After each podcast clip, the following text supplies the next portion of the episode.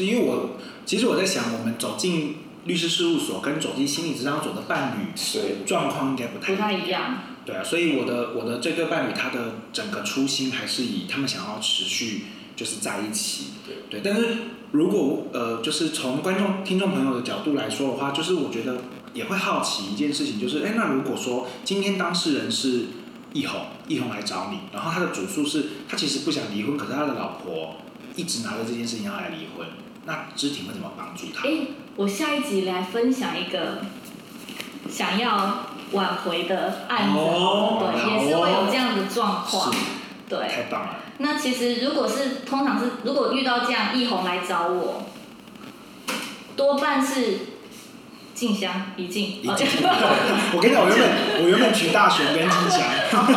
好，就是一静，他可能已经对易红提出诉讼，对，来诉请要离婚。那可能就易红就会拿着他的收到起诉状来找我说，他不想离婚怎么办？嗯嗯。对，那这个时候就会去，我就会去看看，呃，一静他诉求的是什么？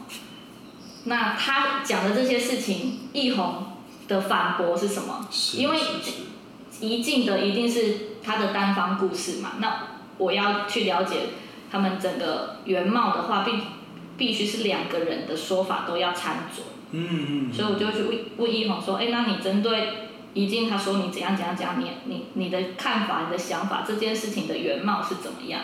我会去听他讲，然后总观的来看下来，去判断说，呃，宜静他主张的婚姻里面的破绽，是不是真的是破绽？嗯嗯，那这个破绽是易红造成的吗？还是宜静也有责任？他们两个的责任比例是怎么样？嗯，来去判断说这个离婚诉讼的胜败几率大概是多少？是是是。嗯，所以我觉得这也是可能会发生的议题，对不对？其实也是有，对，有一方不想离的也是有。那我们就要期待知婷在下一集的时候可以深入的分析这样的。是因为其实如果两边都想离的话，就不太会进诉讼，他们就直接离婚协议书签一签，就去办离婚。通常都是这样。对。这样是居多，就有共识。嗯，但是他们只是针对离婚这一块有共识，他们针对小孩是永远没办法达成共识。哦，小孩超级难达成共识的。嗯嗯，小孩应该还是金额热爱的一个话题，下次有机会搞不好可以 请他出席一下。认真，就我们就直接在那边上一个歇斯底里，对对对，当场就来调解。对对对。可是因为因为我觉得就是因为是易红的破绽是太明显了，对不对？对。对，所以就这边就好。如果说以以我们这故事带进去的话，就因为易红破绽太明显，我们就只能。如果其实也是要看怡静他主张的什么。如果易红跟配偶以外的人发生性行为这件事情，在诉讼中自始至终都没有提出来的话，哦，他就不会被参考是一个破绽。如果怡静他诉求的破绽原因是两人个性不合。我个性不合就非常广泛，对啊，对。那如果易红他想要维持婚姻，他势必不会把他的这些事情讲出来。那如果一静没也没讲出来，那就对。那但是如果一静他诉求的，他起诉要来离婚的原因是配偶与第三人以外，哎，配与配偶以外的第三人性交的话，那就这个婚姻。被判离婚的几率就很高了。嗯嗯嗯，所以是看他主张的破绽是什么。嗯。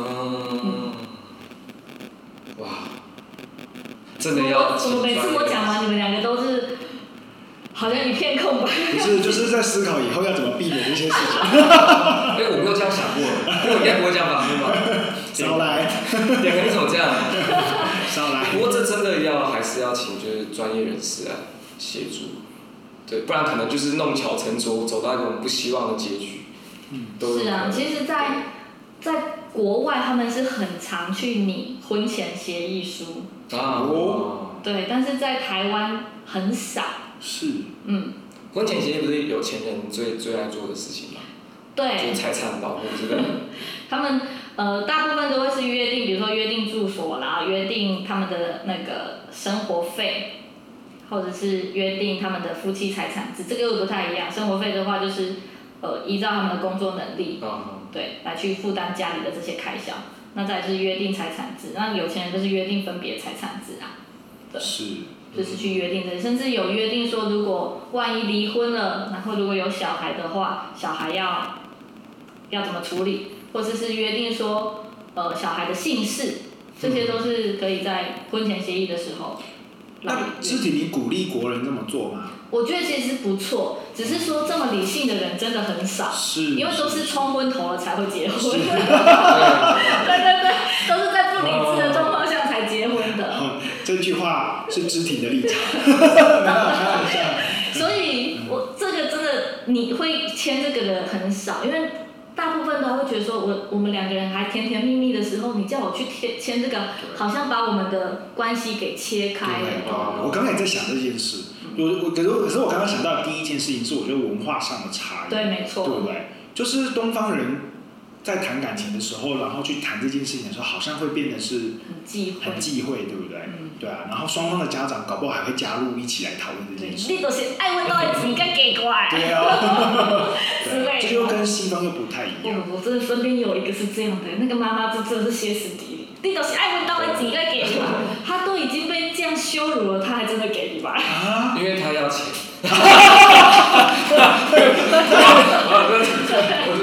对，建工真的是所有的故事，就是会在建工这样子的时候完全歪掉。这就是我们邻居的故事啊！我觉得不久的将来，他就会变成我的客户。哇，真的。对，因为他我觉得，我也觉得他们会需要，需要帮忙。是是是，不然自己自己自己来会越用越复杂。我在等啊，因为我我判断可能不会超过三个月。专业的专业的。我觉得，我觉得做给下一个蛮有趣的注解，就是因为就是结婚应该是，就是结婚毕竟受法律保障，这是个理性的事情。可是大部分人选择走入婚姻是一个冲动的事情，嗯、就是理性跟冲动这两个冲突，然后最后产生一个婚姻。我觉得这是蛮有趣的。对啊，太理性的时候，太理性的时候，我觉得真的很难结婚，就是你会担心着未来会怎么发展，是，是啊，然后就不敢签下去。真的，真的，真的，嗯，因为理就是因为理性，基本上大部分会以自己为主体去思考，对啊，冲动的时候就会。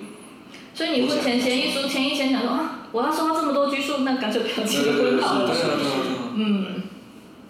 所以这个在我们的东方的文化里面，还是需要有一些时间去推广的啦。可是说不定有婚前协议这个这个模式出现之后，搞不好离婚率会下降。说不定，有可能，对对，会吗？会不会更好离呀？也也是也有可能，应该是说离婚率下降可，嗯，应该是说对，应该是更好离，就是他们遇到真的要分分道扬镳的时候，你看，当初已经，你干嘛？你干嘛？你干嘛？当初我们不就这样约定了吗？我在生游戏，我爱玩生米款。上面约定我一天可以打十五个小时的电动，你为什么现在把我的腰杆打烂？对，十五个小时应该暴毙。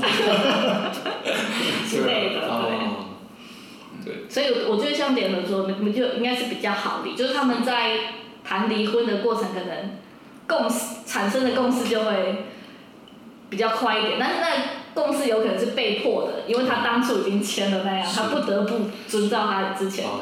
我那我把大家想的太好，我以为大家定的规则就会遵守，所以大家会幸幸福的走下去。哦，那显然叔公跟金宝的婚姻还蛮美满的。听起来是的，对啊，我才是受伤害的。不过我觉得里面还是有另外一个，就是呃，在呃信仰里面，他们其实会推一件事情叫做婚前咨商嘛。对，所以其实如果哪一你是做基督教吗？天主教。哦，oh. 基督教有听过吗？我不太清楚，因为我自己是接触基天主教的。嗯，对，然后那那然后呃，其实心理智商里面也会鼓励大家做婚前智商。对，就是哎，你来就是稍微谈谈看，就是啊，并不是就并不是说来智商就是你们的关系有问题，而是因为在智商那个过程当中，我很喜欢那个比喻，就是它像照镜子一样，有时候你们两个自己相处的时候，你们会没有看见自己的一些相处上的盲点。好，那这个盲点也也你也不用担心说哦，这个镜子的盲点照出来，我们关系就会破裂，说不定你们在照这个镜子看见那个盲点之后更加浓情蜜意也不一定，嗯，对吧？所以其实婚前智商反而是鼓励大家做的。它有点像是心理的健康检查嘛，有点像是这种管这种概念，嗯，对啊，那他也不用多，就是哎，可能两三次、三四次，然后就是哎，大家有一个在心灵上面更加的熟悉彼此，更加的理解，然后我们再来去做这件事情。那会去沟通他们两个对于婚姻的共识吗？肯定要的啊，对啊，在在婚前咨商里面一定要谈论这件事。嗯、不过信仰里面的婚前咨商跟呃心理咨商里面的又不一样了，信仰里面可能有更多的是信仰生活，嗯，对对对。那心理咨商里面就更多比较务实在生活里面的。嗯，好，那我们等一下来模拟一下婚前咨商。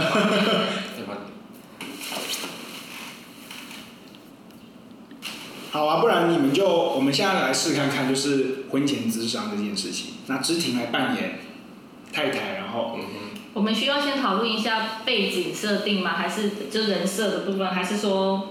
对。就是我自己自由发挥，自由发挥嘛，我也自由发挥，对，自由发挥，OK，倾向自由发挥。所以现在就是建工跟金伯还没有变成金伯前，对对对对对对，你们先认识金伯前，对，认识，嗯，没有认识啦，交往了，对对对，就是你们现在进到智商室，然后你们要来讨论你们的婚婚姻，就是你们即将步步入婚姻这样子，对，然后可能会有什么样子的状况这样子，嗯，好，那我就开始了哈，好，哎，那个介公跟金伯哈。那 我真没有办法讲，应该直接会出戏，会出会出啊！介公跟芝婷啊，你们现在好像今天来到这边啊，好像是准备要结婚了。好，那你们在婚姻准备步入婚姻之前啊，你们有没有呃，就是对于婚姻有什么期待啊？婚姻生活有什么期待？幸福快乐，幸福快乐就好。嗯，那志婷呢？期待哦，嗯，嗯，希望它是可以走得很长，细水长流。嗯，哦，所以幸福，然后细水长流这件事情，好像是两个人共同希望可以达到的一个方向。嗯，哎，那你觉得你们现在准备要进去之前，你们有信心吗？或者说，你觉得如果可可能会有一些阻碍你们细水长流的，就是事件的话，可能会是什么？如果就以你们自己现在看彼此的生活的时候，呃，因为我看还蛮恭维，但是我自己实在，对，所以对，我觉得这可能会阻碍。哦，所以叔公是一个还蛮恭维的人，对。芝婷觉得呢？我觉得没有什么阻碍啊，很好。没有什么阻碍，对不对？哎，可是你看到刚刚，呃，介公叔公他提出来了，他说他的还蛮恭维，他会有点担心哎，你怎么样子回应这个？这个担心啊，他现在在这边啊，你们曾经讨论过这件事吗？或者是你要直接给他一些回应，关于他这个还蛮恭维这件事？我觉得还蛮恭维不一定是不好的，因为胸高恭维又会变成花言巧语。嗯嗯，对。那我觉得实际的行动都比你讲任何的好听话来得有用。嗯啊，那这样太棒啦！你们在你们交往的过程当中，叔公有什么？实际的行动让你觉得是好像也没有，因为我也我也好好行动，还蛮心动是不是？那可以不用接。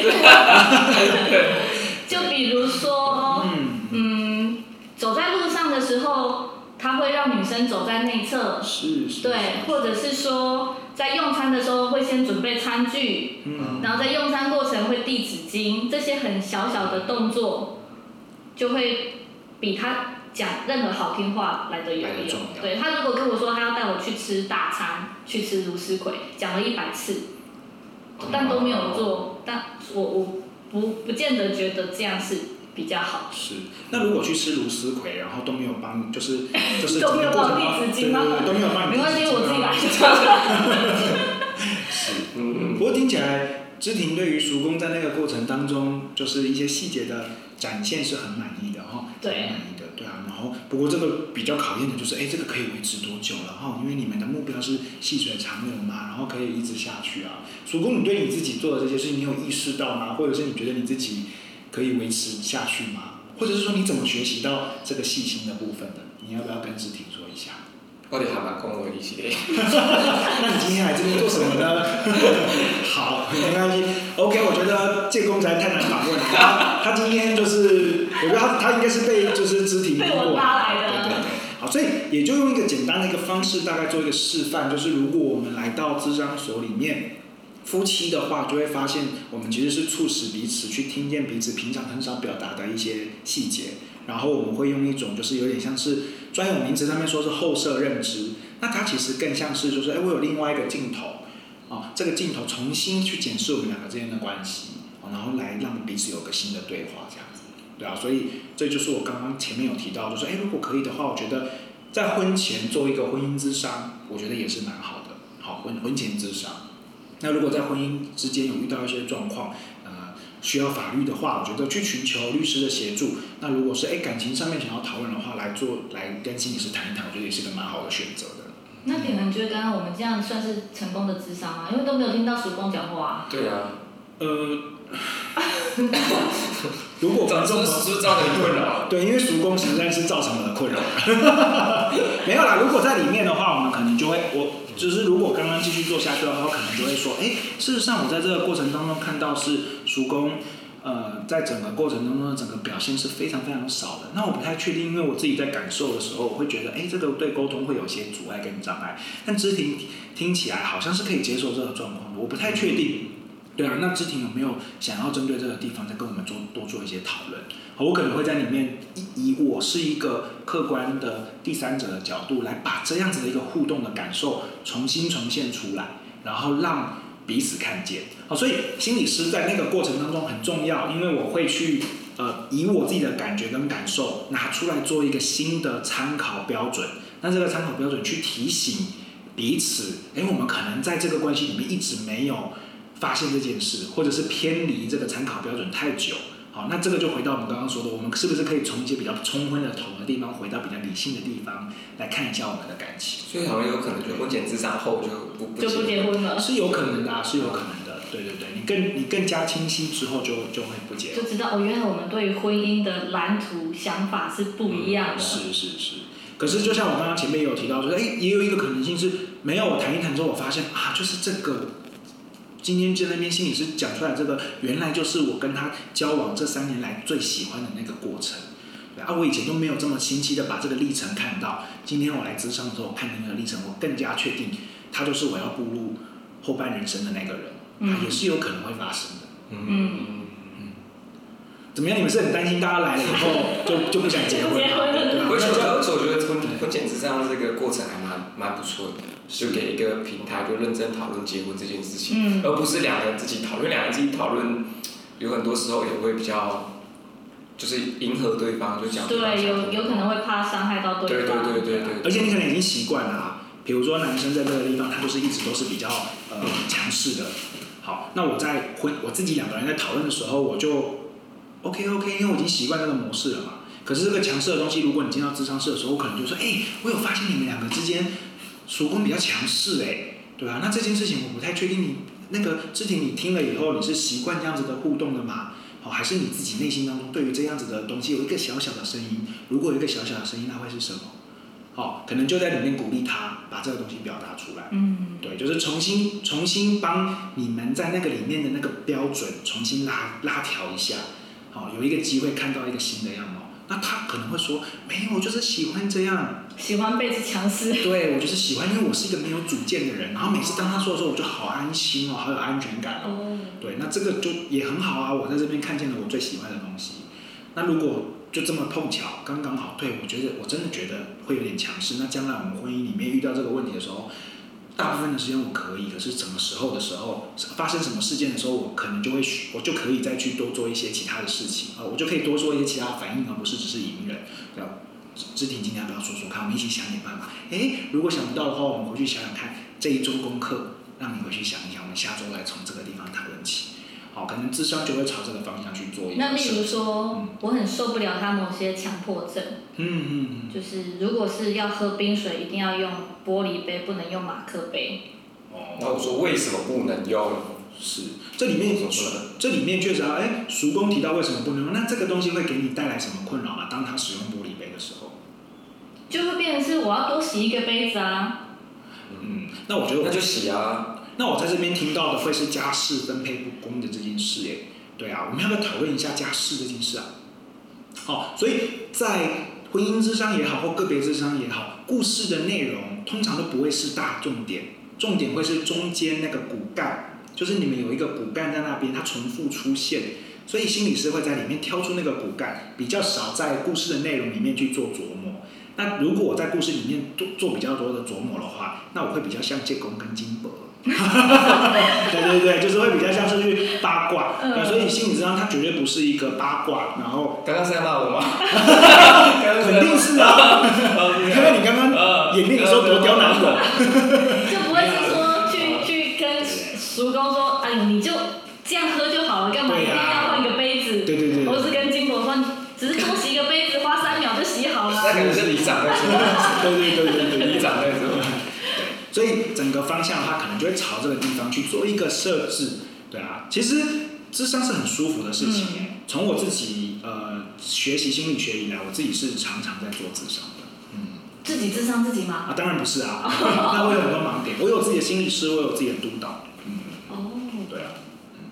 好，所以我们演练完了，我们八卦的介公，你对于我们今天易红跟怡静的故事，还有没有什么想要？发问的或者是八卦回去给金博知道的地方，我比较关心美娜。美娜，好，到底是你关心还是金博关心？那就是就是像他们这样子的状况的话，嗯，因为其实，在关系中会有很多不利因素，像比如说远距离啊，是，然后隔代教养啊，然后甚至外遇，对啊，那这样如果以一个点一个心理师的角色，会比较着重在哪个？部分啊，是。我觉得有一个我们可能可以来思考，就是现在也因为疫情，嗯哼，所以很多伴侣是没办法碰面，那他们要怎么去克服这样的类远距离，或者是就是这样怎么去调试他们的心理啊？远距离伴侣你会怎么样的辅导？哎，这个这个是个好问题哦，他几乎是可以写一篇论文了。那那不如就来一篇。这其实我们从。心理学的角度，或者是从感情发展的角度，感情它发展本来就是有阶段性的，所以这个问题问出来的时候，它其实太大。Oh, 我们要先去看看他是感情前，就是我正在热恋期，还是我甚至经营期，还是我是老夫老妻期？真的耶，老夫老妻就算了。是啊，我们可能已经有一个新的沟通了。比如说我父母亲在我们都长呃，在我国中左右的时候，我爸我小时候是住台东的，呃，我爸爸在我十一岁、十二岁的时候是自己有先来高雄半年的。后来这一后来一半年还一年过后，我们才慢慢才调来台来才从台东调来高雄。对，那那个那个阶段的夫妻他们的共识跟一红一静的故事又不一样了。嗯，因为他那个时候小孩子又很小，所以他还是要依照他现在的这个感情的发展阶段来去做一些讨论。可是这个发展阶段好像不是以就是在一起多久决定，而是以他们之间相处的状况。是是，是。那如果说今天一红跟宜静，你觉得他们是在什么阶段？嗯，肯定不是老夫老妻，也肯定不再是热恋，是，对。他们这个阶段就会是整个整个家庭发展的时候最加忙、最最忙碌的阶段，嗯、最忙碌的阶段。你们会看到，如果我们上一集观众朋友听的话，我有一个很重要的理论，就是角色的理论，就是在这个阶段里面，你会发现他所有的角色都是非常高涨的，他会塞满他的所有的生活。哦，塞满他所有生活，然后他会非常的混乱。好，他正值壮年，然后他又有又有呃债务，债对债务，然后债务的角色啊，然后呃伴侣的角色，呃工作者的角色，然后呃父母亲的角色啊，就是不管是男女双方都一样，所以他整个是非常非常高高涨的这这样子的一个部分。好，所以在这个部分的话，我会带他们重新去梳理一次他们的其他他们的其他角色到底发生了什么事。好，所以你会看到，在故事的描述里面啊，整个故事里面会很着重在他各种角色里面发生的各种事件，然后他需要去重新排排序他的优先顺序，他们会需要重新排序这个优先顺序。所以在这个故事里面，你们会听到一件事情，可能大家也会好奇，就是说，那为什么不干脆还是搬在一起住就好？对，那这个时候，易红跟怡静的想法又不一样了。怡静事实上是认为，对啊，我们就是搬在一起，苦一点，没有钱也没关系。可是易红就认为钱很重要，如果这样子过来的话，问题还会更大。所以你会听见夫妻双方的排序不一样。对，排序不一样，所以整个过程就会朝这个东西去做一个讨论。我怎么重新调整我的顺序？我们要割舍什么东西？我要怎么把我的其他角色重新做调整跟改变？而不是说大家没有共识。比如说，在发生这件事情的宜静，事实上是希望你多赚一点钱的。可是他发生这件事情之后，他突然间发现这样不对了。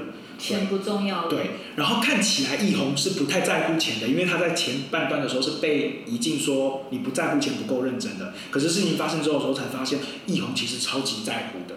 他根本不愿意过不好，就是钱，就是为了钱奔波的日子里面。好，所以有很多东西都会跟他们当时以为彼此的东西是不一样的。那在伴侣之上的时候，就需要去理清这些东西。那这样易红他会不会说，当初就是你说我不认真赚钱，我现在认真赚钱了，你又叫我不要认真赚钱？这是一个非常棒的问题。你从这个问题里面就会听得出来，这个不是他真实的想表达的。他是在抱怨。他是在抱怨。对，所以在咨商室里面，你会听到很多不是真实的表达的东西。那心理师的目功能就是去重新听见他这段话下面的东西。对，哎，听起来易宏，你刚刚在说那句话的时候，你事实上在告诉大家，你是很想要赚钱的，可是你仍然在想赚钱的时候，是有老婆在旁边给你支持的。如果这是彼此的共识，我们现在要不要一起想想看，怎么往这个地方靠近？而不是像刚刚一样，哇，听起来是带着指责在经营这段关系的。好，所以呃，表面的话，我们怎么去听出藏在背后的那种爱意？那个是在婚姻之上的时候去需要去处理的东西。嗯嗯，好深奥哦。是，但是深奥虽然是深奥，但是听得懂，对不对？对对，是听得懂。而且呃，在智商室里面的时候，会有一种安心感哦，就是呃。有一个人在旁边，然后你们不用怕冲突，嗯、对，你们让冲突出来，心理师会协助你看见那个冲突底下真实的意涵，它也许没有表面的冲突这么大。嗯、看到冰山底下的那一块，是看到冰山底下的价值观啊、期待啊这些。我们提了一个专业的东西，大家如果有兴趣的话，可以去查查萨提尔，萨提尔，对，这是冰山理论的其中一个很重要的一个一个一个呃一个理论。那如果说就是梳理到后面发现就是价值观真的不符合，嗯、也没有办法形成共识，那就来找知庭吧。哦、对，那就来找知庭吧。先找破绽，再找刺。但是我觉得这样也挺好的哦，嗯、就是你们在这样的情况下，你发现你的价值观不同了，然后很多东西是瞧不拢的，那你们会形成一个新共识。没错。就是我不要在一起了。嗯。我不要在一起也是一个新共识。那接下来可能有一些法条的东西。那我当然是要去找其他专业啦，因为心理师在这个地方就就不是他在行的了。而且他们针对这个新共识，因为已经有共识了，所以处理起来是冲突也不会那么大。是是是，嗯，所以真的是我觉得不管，因为乍听之下，当时跟志婷在谈就是这样子的 podcast 的时候，我们就很担心，哎，我们两个的专业好像很冲突，可是实际想一想的时候是没有冲突的，甚至它可以让两个人的关系有一个更好的。呃，工具或者是寻找寻找更好的协助者来协助彼此的。没错，嗯、因为还是有呃很多的案子是进到离婚诉讼，但是有一方是不想离婚的。是是是。对，所以并不是说每一段婚姻都有办法这么轻易的就结束掉。是啊是啊是啊，你看，就以这个故事里面的易红跟怡静来说的话，他们小朋友真的就是会假设他们真的走向离婚，那这小朋友那么小哎、欸。对啊，那呃呃，怡静也是喜也是爱这个小孩的，也想要也也可能会想要带走孩子，可是这里面两个人的经济状况都差不多，然后呃呃又有很多东西是说不清的。那这个时候如果真的要走向呃离婚的话，那我怎么去协调那种亲子权？对，监护权？那我觉得这个的话就需要去请教更专业的律师的，嗯，是。嗯嗯，曙光这么这么 peace 的结局，是不是会让你觉得很无趣？嗯，对，我比较就是注意在那个冲突的部分。我想说就，就就是在冲突的时候可以邀请我去看。可以可以，对啊，对对对。可是伴侣伴侣来到咨商室里面，他们的最重要的事情就是要达到共识啊，对啊。然后我觉得这个就跟呃。走向法律的时候，如果他在法律的那一个时刻，他也是可以达成共识的，那就轻松多了。没错，哦、所以法院这边其实也很喜欢，也非常鼓励当事人透过和解调解的方式，嗯嗯，来结束案子。是，是。但是我一直一直认为的是，结束案子不一定是结束问题。嗯嗯嗯，这句话很重要，对不对？对，所以我们不能只是把案子结束掉，我们应该要去理解他这个案子背后他的问题是什么。是。所以我这个部分就是需要心理师来协助。是，所以我们一直常常在说的，就是问题解决导向这件事情本身，对于一件事情的处理并没有太大的帮助。就是你如果没有看到背后的那个历程跟重复运作的模式，你当前的问题解解决了、处理掉了，可是它依然仍旧会再犯。对啊，所以看见背后的那个模式，好，那是最重要所以心理师都可以通灵。我最常被问的就是，你现在是不是知道我在想什么啊？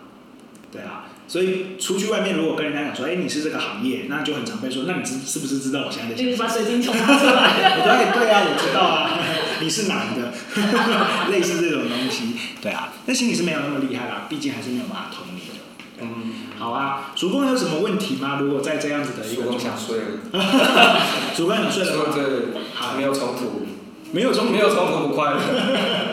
可是我觉得，不管是我跟知婷，我们应该都会希望这件事情是和平落幕的，而且双方都可以再重新展开自己的人生。对对对啊，嗯，不要不要被大家邻居所影响。对，就是叔公就是坏榜样。对对对，我其实我太太，对对对，我就要告诉他不要这样。